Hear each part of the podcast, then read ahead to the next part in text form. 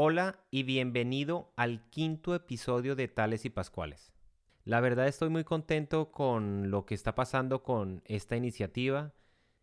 He visto las estadísticas de la página y en un mes que llevamos al aire hemos tenido casi 200 descargas ya.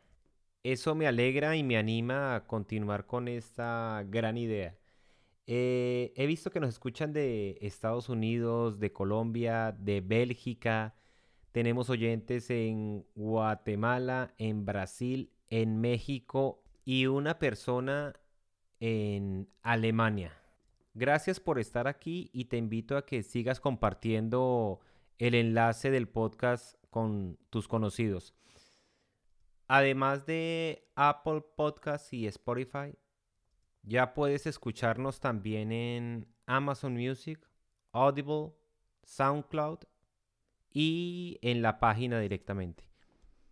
Esta semana recibí bastantes comentarios sobre el último episodio que habla sobre los hábitos y creo que fue un tema que gustó mucho. Me han pedido algunos tips para mejorar los hábitos y voy a requerir más tiempo para entregarte una información más certera al respecto.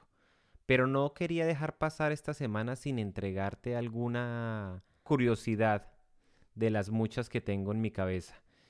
Otra de las cosas que me apasiona o me causa curiosidad son las palabras japonesas, porque encierran una gran sabiduría y, y tienen un gran significado en una sola expresión. Y hay una en especial que me ha causado mucha curiosidad y es la palabra kamikaze. Hoy vamos a hablar de esa palabra y de la historia que encierra. Así que comenzamos.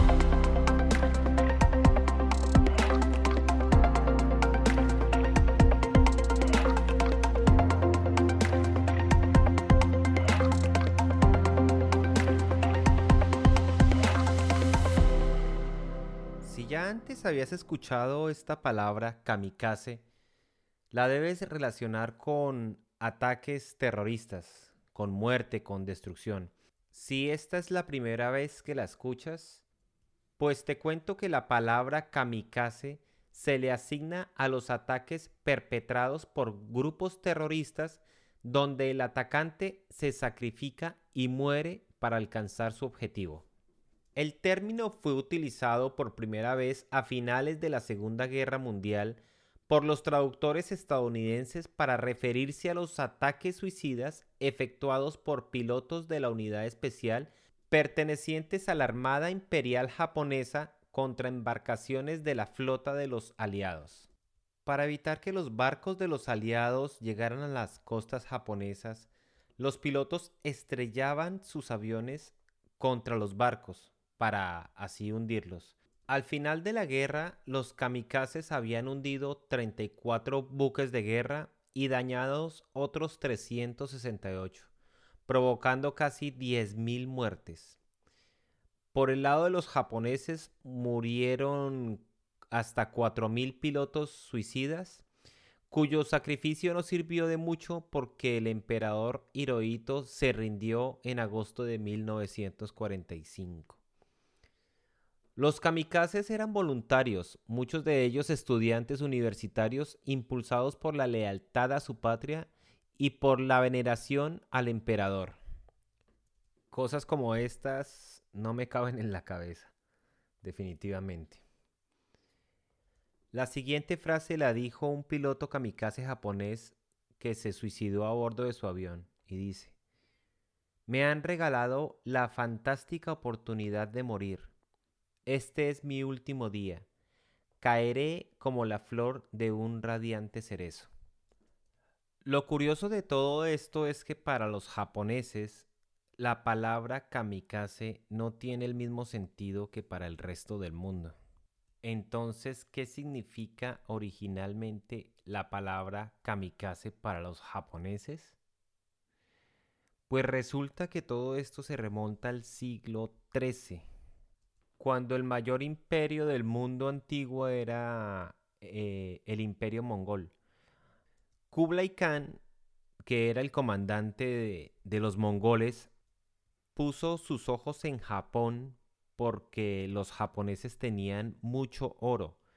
Así que en el año de 1274, Kublai Khan envió una flota de barcos gigantesca con miles de hombres a bordo dispuestos a conquistar a Japón. Cuando el ejército de los samuráis vieron que se venía la invasión inminente, rogaron a, a sus dioses para que los ayudaran y de forma milagrosa un gran tifón apareció y destrozó la mayor parte de la flota de los mongoles. Los pocos que sobrevivieron y llegaron a la costa pues fueron fácilmente derrotados por los samuráis y convertidos en prisioneros. Kublai Khan, decepcionado y a la vez decidido por conquistar a Japón, en el año de 1281 envió nuevamente una flota más grande aún, de unos 400 barcos eh, y unos 200.000 hombres a bordo, decididos a conquistar la isla o morir. Los japoneses al ver esta cantidad de barcos pues se vieron perdidos. Pero de nuevo un tifón entró en la batalla y antes de que el ejército de los hunos desembarcara en la costa, los fuertes vientos arrasaron nuevamente la flota de barcos y Japón se salvó de la invasión de los hunos por segunda vez.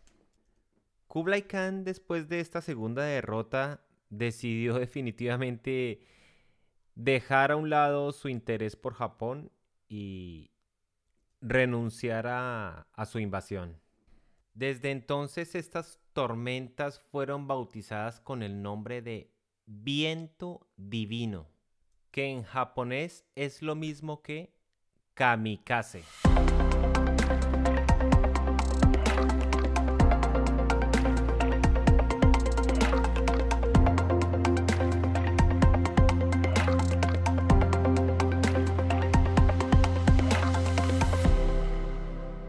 Quizás hayas escuchado esta historia antes. Para mí fue una revelación, porque cambió radicalmente el sentido que ella encierra. Antes me parecía una palabra trágica o triste, pero ahora la puedo incluir en las palabras que tienen relación con la tierra, al ser el viento uno de los cuatro elementos de la naturaleza. Imagínate ¿Cómo te verás con el poder del fuego? ¿O cómo te verás con el poder del agua? ¿O cómo te verás con el poder del viento estando aquí en la tierra? Sé como el viento, lleva razones, razones de libertad y de esperanza, y canta canciones nuevas. Soy Miguel Plazas y esto es Tales y Pascuales.